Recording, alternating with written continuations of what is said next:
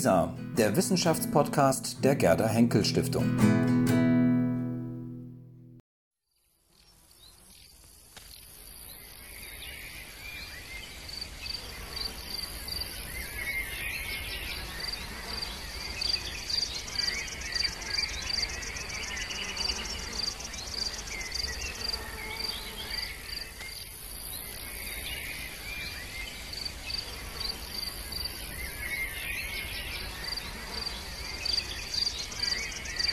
Vielleicht möchte es der eine oder andere nicht wahrhaben oder hat eine Frage dazu. Also ich würde gerne das, das ähm, öffnen wollen und vielleicht hat jemand schon eine Frage, dann würde ich gerne das Mikrofon schon mal reichen. Möchte jemand was beitragen? Eine Frage an Herrn Professor Miegel? Bitte. Also sehen kann ich Sie nicht. Ich spreche so ins Dunkle Wir hinein. sprechen in die Scheinwerfer, ja. Sie, Sie haben ja ganz gut den Status quo skizziert und auch was passieren kann. Aber wo Sie sich etwas zurückgehalten haben, waren ja so die Rezepte, was man Tatsache tun sollte. Den Euroschaum wegpusten oder das Licht ausschalten, keine Ahnung. Wie, was, was haben Sie uns an Rezepten mitgebracht? Was habe ich an Rezepten mitgebracht? Also äh, wenn, auf den Euro komme ich gleich noch, äh, wenn der Lebensstandard großräumig äh, anfängt zu sinken, ist es eine elementar wichtige politische Aufgabe, diesen Prozess äh, gleitend zu gestalten. Äh, Brüche sind immer verhängnisvoll. Dann haben Sie die Bevölkerung auf der Straße. Äh, Die Adaptionsfähigkeit von Bevölkerung liegt, wie man aus historischen Beispielen gut ablesen kann, bei etwa 2% per annum. Ein Lebensstandard, der so mit in 2% Schritt- Schritten sinkt, wird relativ gut akzeptiert. Und das würde bedeuten, dass in zehn Jahren der Lebensstandard um 20 Prozent gesunken ist. Äh, In Griechenland ging es sehr viel schneller. Das ist eines der großen Probleme, die Geschwindigkeit der Absenkung. Nicht die Höhe der Absenkung, sondern die Geschwindigkeit. Eine äh, zweite Voraussetzung, äh, solche Entwicklungen hinzunehmen, ist, dass sich im Zuge einer Absenkung des materiellen Lebensstandards die Schere zwischen Reich und Arm nicht öffnet. Das heißt also, alle müssen mitgenommen werden, die Wohlhabenden und auch die wirtschaftlich Schwachen. Wenn sich in einer solchen Situation die Schere öffnet, wie wir das gegenwärtig haben, dann äh, provoziert man soziale Konflikte. Auch das ist bei den absinkenden Staaten heute der Fall, dass ein Bevölkerungsteil in keiner Weise involviert ist. Was äh, ist jetzt in Sachen Euro zu tun? Ähm, ich bin der Auffassung, dass äh, die Grundidee des Euros insofern höchst problematisch war, als wir keine Währungen mehr haben, die irgendeinen Eigenwert haben. Solange wir Hartgeldwährungen hatten, also goldbasierte Währungen bis 1972, ähm, war das eine etwas andere Situation. Aber seit diesem Zeitpunkt, also ebenfalls seit 40 Jahren, haben wir solche Währungen nicht mehr. Und das heißt, wir haben Währungen, die 100% auf Vertrauen basieren. Da ist nichts dahinter. Hinter unserem Euro in der Tasche ist gar nichts, überhaupt nichts. Es ist ein, ein Phantom, das Geld in unserer Tasche. Äh, Ich vertraue darauf, dass mir ein Mensch, wenn ich ihm dieses Phantom überreiche, eine Gegenleistung erbringt und der nimmt dieses Phantom in der Erwartung, dass ein Dritter ihm äh, irgendetwas dafür gibt. In dem Moment, wo das Vertrauen oder ja, das äh, sich auf den anderen verlassen können, schwindet, äh, können Sie mit äh, Ihren Euros die Wände tapezieren. Es ist nichts, was wir in der Tasche haben. Und das ist auch noch gesteigert worden durch bestimmte Prozesse, die zu Beginn dieses Jahrhunderts sich exzessiv entwickelt haben. Dieses Vertrauen besteht in Europa nicht.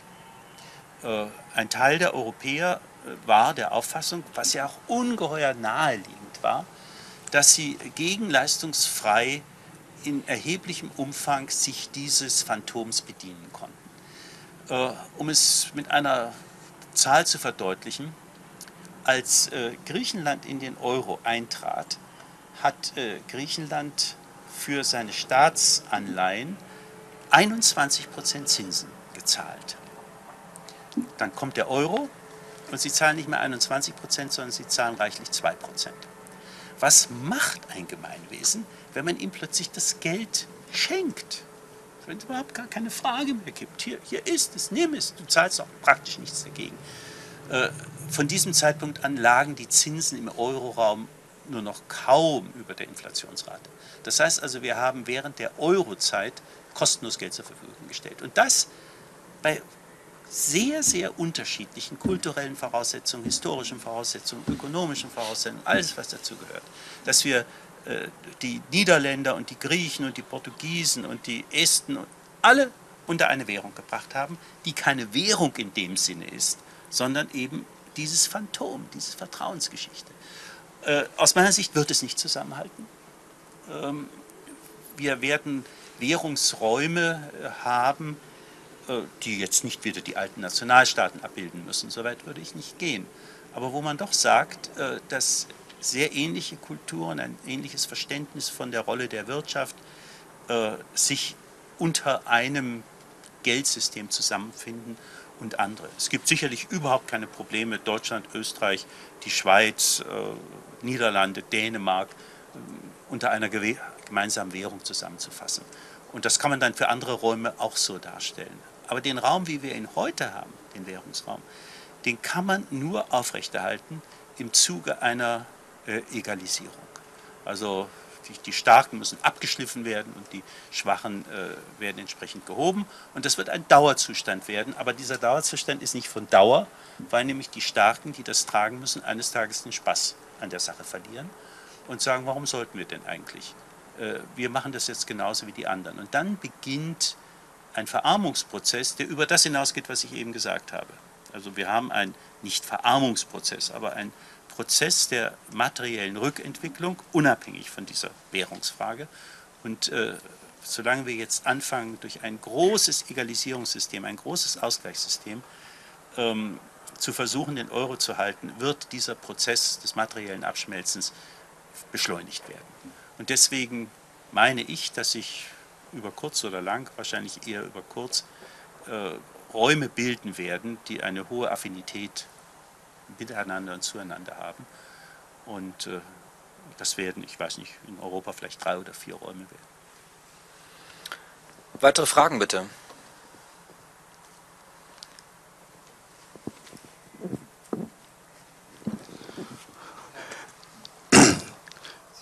Eine Sekunde.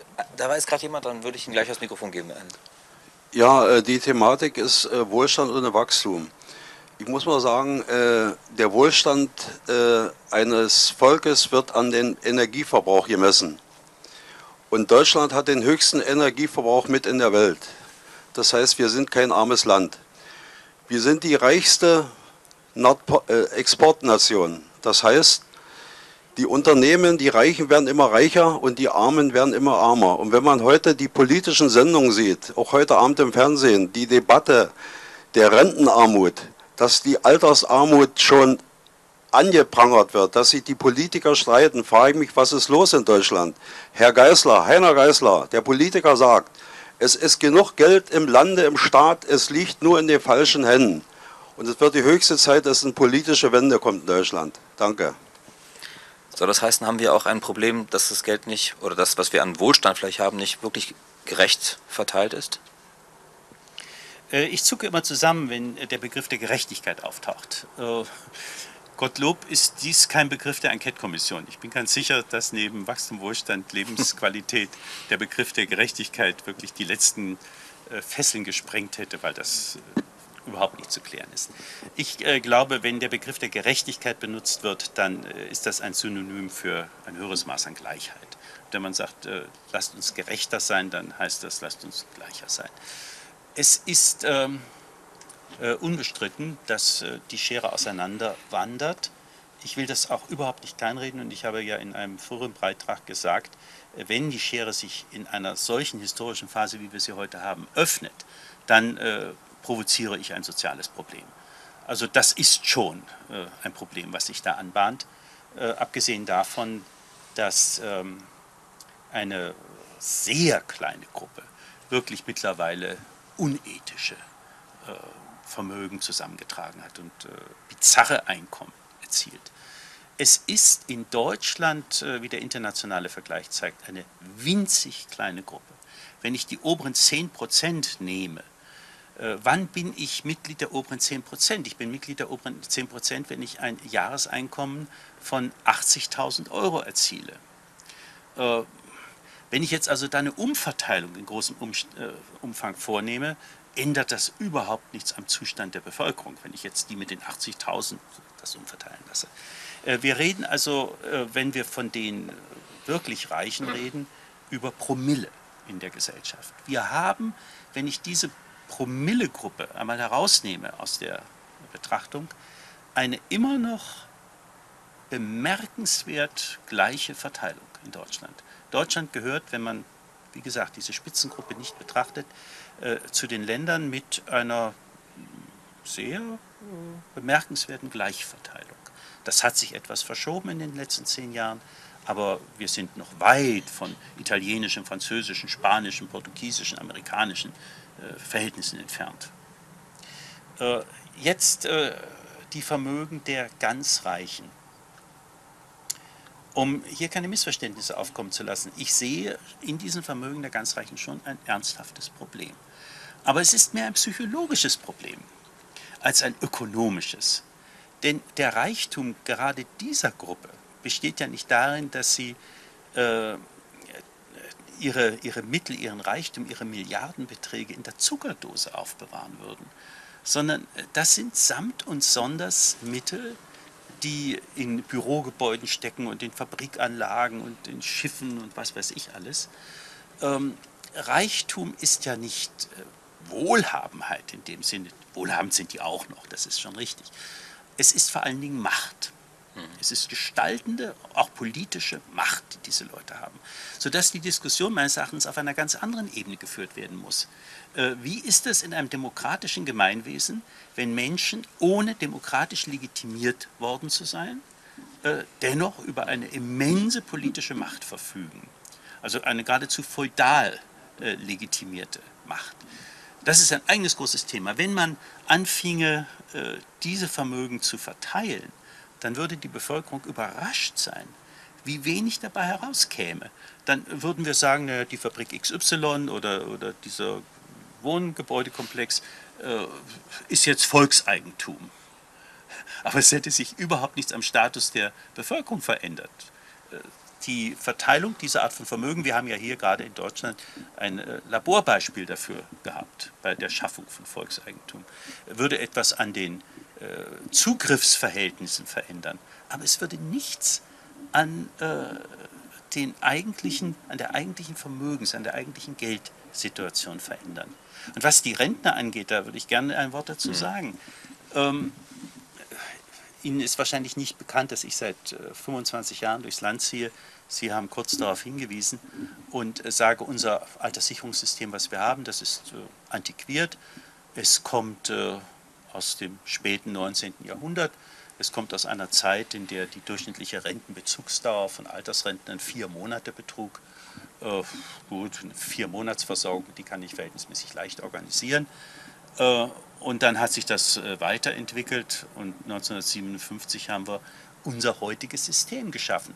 Zu dem Zeitpunkt kamen fünf Beitragszahler auf einen Rentner und die, Monat und die, die jährlichen Lohnsteigerungen lagen real bei durchschnittlich 5 Prozent. Auch da lässt sich leicht ein solches System schaffen. Und ich habe vor 25 Jahren gesagt, das lässt sich überhaupt nicht aufrechterhalten. Wir haben eine dramatische Verschiebung der Demografie und wir bekommen das, worüber wir vorhin gesprochen haben. Also die Einkommenssteigerungen werden nicht mehr stattfinden. Sie finden ja seit 20 Jahren nicht mehr statt. Jedenfalls nicht mehr real. Äh, damit ist dieses System nicht aufrechtzuerhalten. Ich kann es drehen und wenden, wie ich will, es funktioniert nicht. Und jetzt versucht man eine Krücke neben die andere zu stellen, indem man sagt, äh, ja, wir sehen, dass immer mehr Menschen äh, unser kulturell definiertes Versorgungsniveau nicht erreichen, durch 30-jährige Arbeit, 35-jährige Arbeit. In unserem heutigen Rentensystem muss ein durchschnittlicher Einkommensbezieher 37,5 Jahre arbeiten, um auf Sozialhilfeniveau zu kommen. Also äh, das ist nur Icing on the Cake, äh, was dann zum Schluss noch oben drauf kommt, wenn er dann 40, 45 Jahre gearbeitet hat. Den größten Teil seines Lebens äh, kommt er nicht über das hinaus, was er, wenn er nicht 37 Jahre lang Rentenversicherungsbeiträge gezahlt hätte, ohnehin vom Sozialamt bekommen hätte. Jetzt nennt sich das Grundsicherung für alte Leute, aber das ist in der Sache ja genau dasselbe wie die Sozialhilfe. Es funktioniert also so nicht mehr. Mit dieser Demografie, mit dieser Entwicklung der Arbeitsmärkte kann man ein solches System nicht fahren. Und es gibt eine äh, Krücke nach der anderen. Äh, das Ergebnis wird sein, äh, dass wir eine steuerfinanzierte Versorgung bekommen, die die Unterschiede, die wir heute haben, einebnen muss.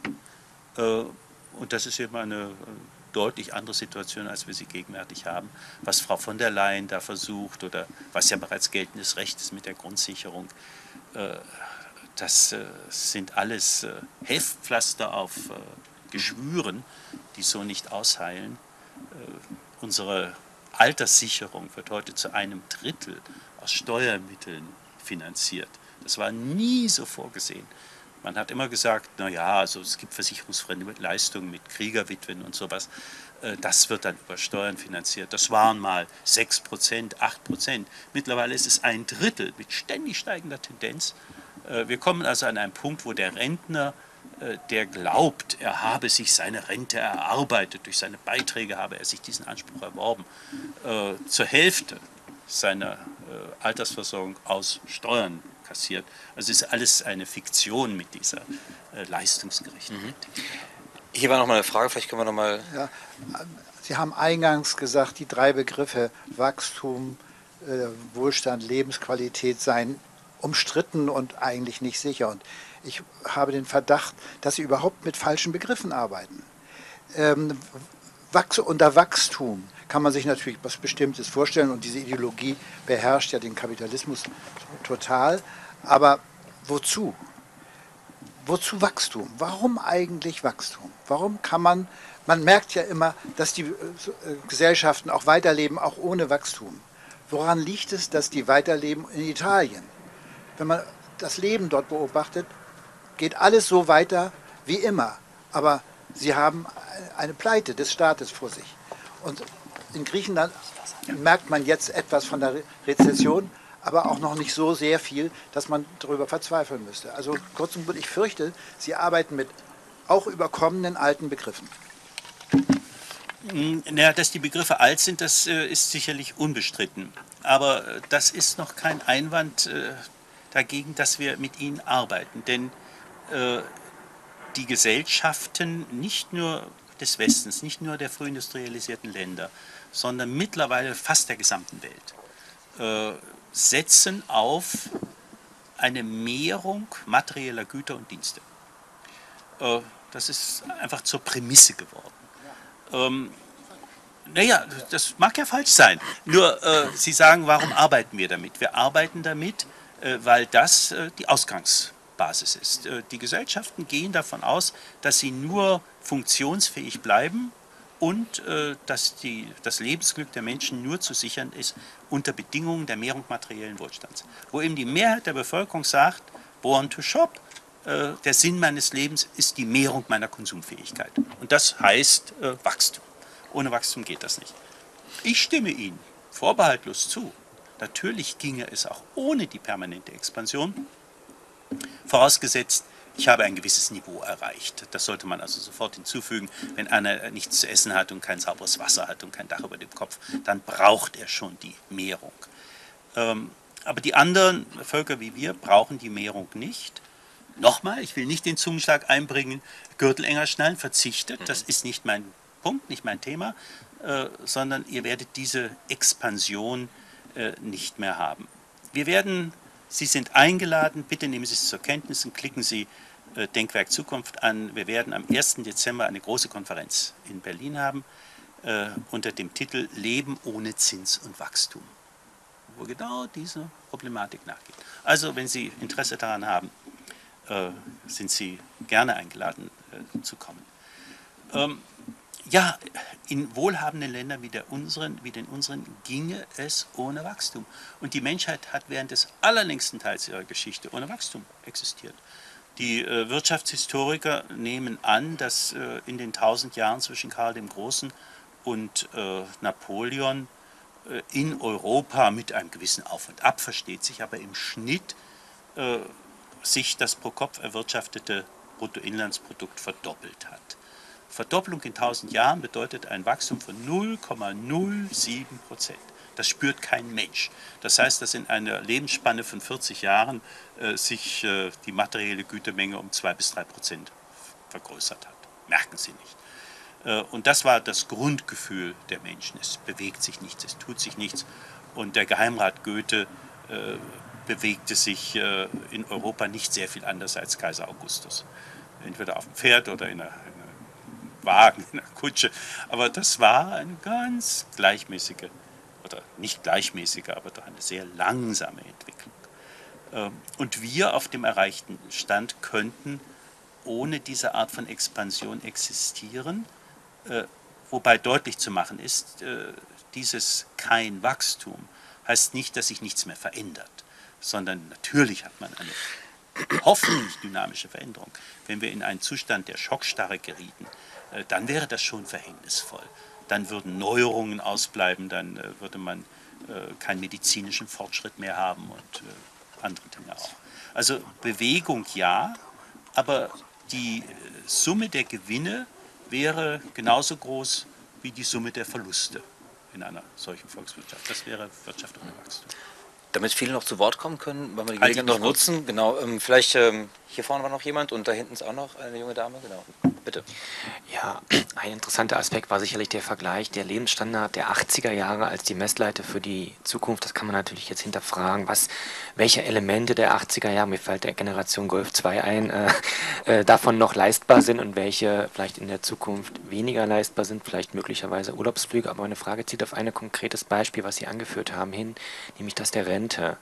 Ähm, Sie haben ja schon eben skizziert, dass die Rente Ihrer Prognose nach steuerfinanziert sein wird in naher Zukunft.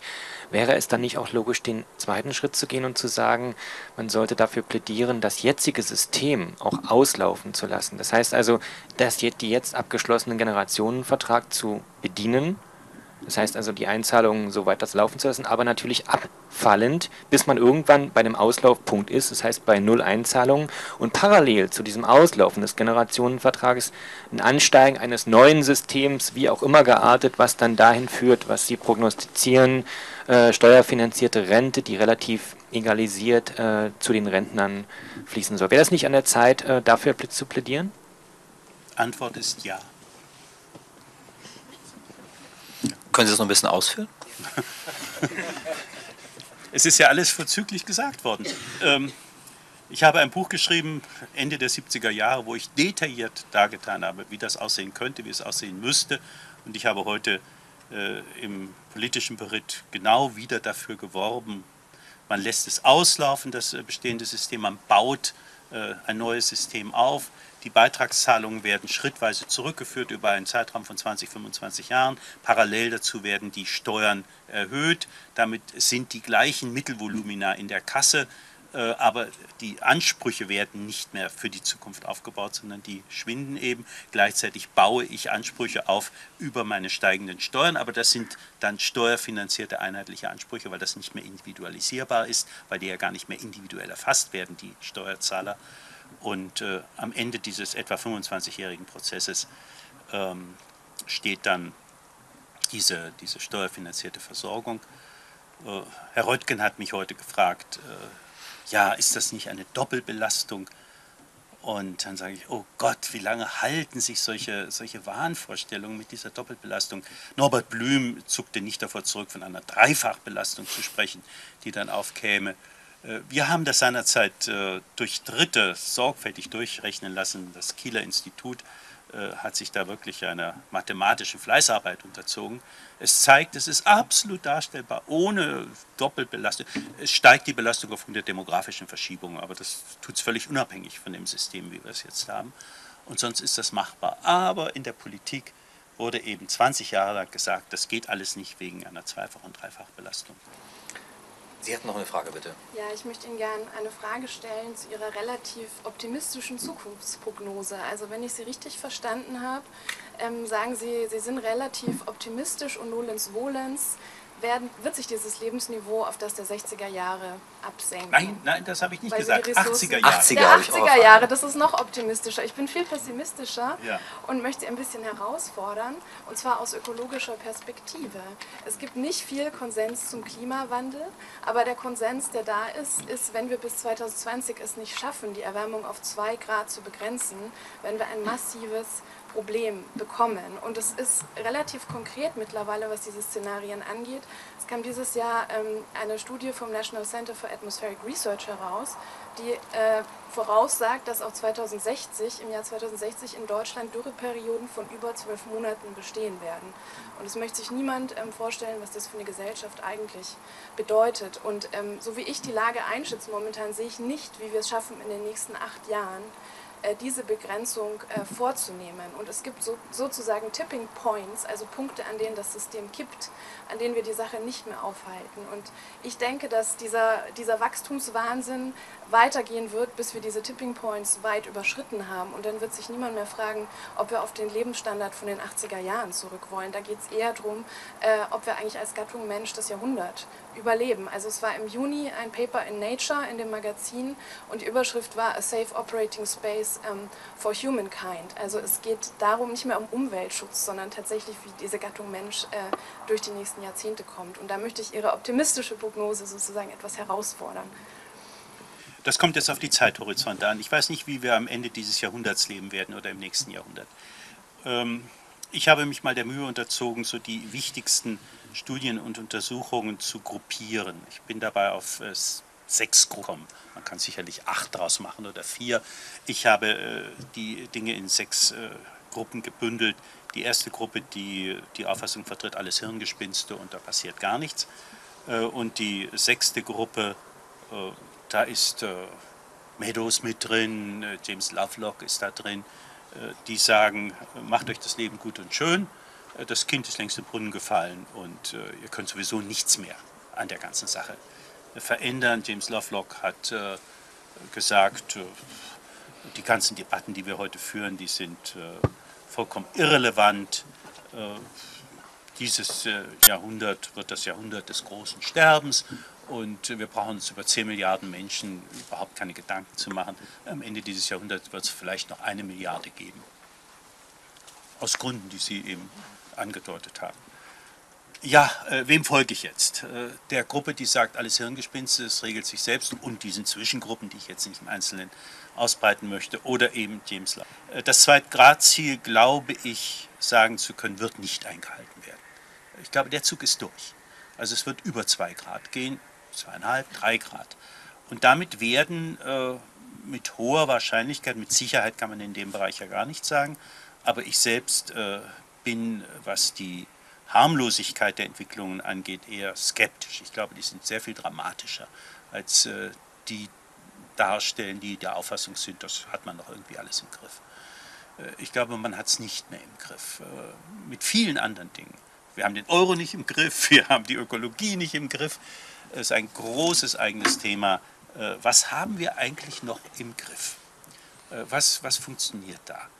Ähm, Als ich äh, gestern Abend von Köln-Bonn abheben wollte, blieben wir auf der Rollbahn stehen und der Flugkapitän sagt, wir können nicht starten, wegen, und das war seine Formulierung, einer hoffnungslosen Überfüllung des europäischen Luftraums.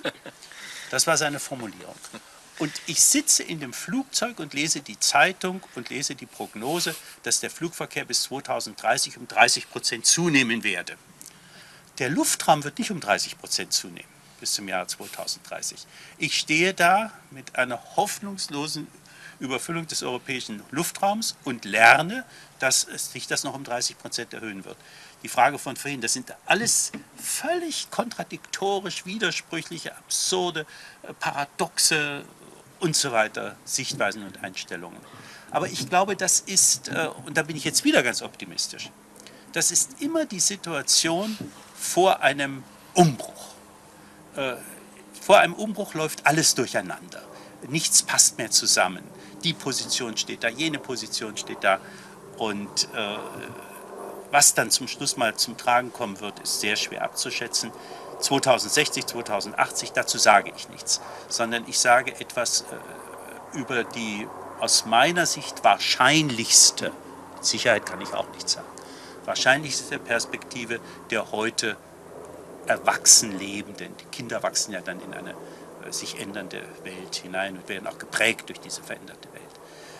Und äh, für die glaube ich sagen zu können, richtet euch mal darauf ein, dass euer Status auf die 80er Jahre zurückgeht. Für, für die ist das gemeint. Was danach kommt. Also ich meine, wenn das eintritt, was Sie eben gesagt haben, bis hin zu solchen Geschichten mit äh, Umkippen des Golfstroms und so etwas, dann, wenn der Himmel runterfällt, sind die Spatzen tot. Also, äh, ja, das. Noch weitere Fragen vielleicht? Können Sie noch was sehen? Ich ahne. Ich ahne da eine Hand, da war jemand. Ja, bitte. Ist eingeschaltet. Ja. ja. Also altersbedingt möchte ich doch noch die Frage stellen, wir haben eben über die Renten gesprochen. Äh, es gibt ja eine äh, Altersversorgungslast, die normalerweise nicht in den Zeitungen auftaucht, nämlich die Pensionslasten. Mhm. Wollen Sie die auch steuerfinanzieren? Ja, sicher. Kann man die steuerfinanzieren? Sind ja steuerfinanziert. Die sind ja steuerfinanziert.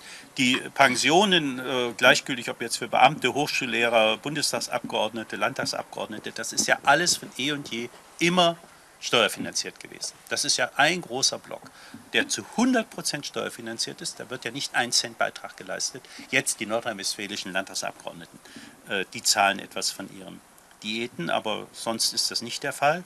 Und äh, die Renten, also die, die eigentlich beitragsfinanziert sein sollten, werden, wie ich vorhin gesagt habe, zu einem Drittel äh, durch Steuer finanziert. Nein, das muss alles, es muss alles zusammengefasst werden, die steuerfinanzierten äh, Pensionen zusammen mit den partiell, heute partiell steuerfinanzierten Renten. Weitere Fragen? Sonst würde ich sagen, wir können auch den Abend fortsetzen und eben in lockerer Runde miteinander noch sprechen. Herr Miegel wird noch hier sein und vielleicht bei einem Glas Bier oder einem Glas Wein und ein paar Snacks, die wir vorbereitet haben, können wir die Diskussion auch gerne fortsetzen. Genau, und ich äh, habe das Vergnügen, ähm, äh, Dank zu sagen für die beteiligten Träger dieser Hauptstadtresidenz. Und da wir, äh, ging mir eben durch den Kopf, da Sie ja nun auch dann sozusagen von steuerfinanzierten Pensionen abhängen, ist es doch manchmal tröstlich, auch einfach mal einen ganz praktischen Dank zu bekommen, nämlich das, was hier im Garten so wächst. Wir sagen Dank damit, äh, äh, sozusagen mit einem Augenzwinkern, aber natürlich durchaus schon ernst gemeint. Diese Laube hier ist ja nicht Ausdruck irgendeines äh, sozialromantischen Rückzugs, sondern ist einfach aus der Erkenntnis, dass es sich manchmal lohnt, auch ganz unwahrscheinliche Räume zu aktivieren, um über die Dinge gemeinsam, auch im kleinen Rahmen und nicht in großen Enquete-Kommissionen, sondern durchaus mit einer Wüstenmischung von klugen und interessierten Menschen nachzudenken. Und dafür Ihnen ganz, ganz herzlich Dank, dass Sie sich darauf eingelassen haben, äh, uns diesen Abend zu schenken und dass Sie auch noch, glaube ich, äh, über einem Glas Wein für Gespräche zur Verfügung stehen. Ich danke sehr, sehr herzlich.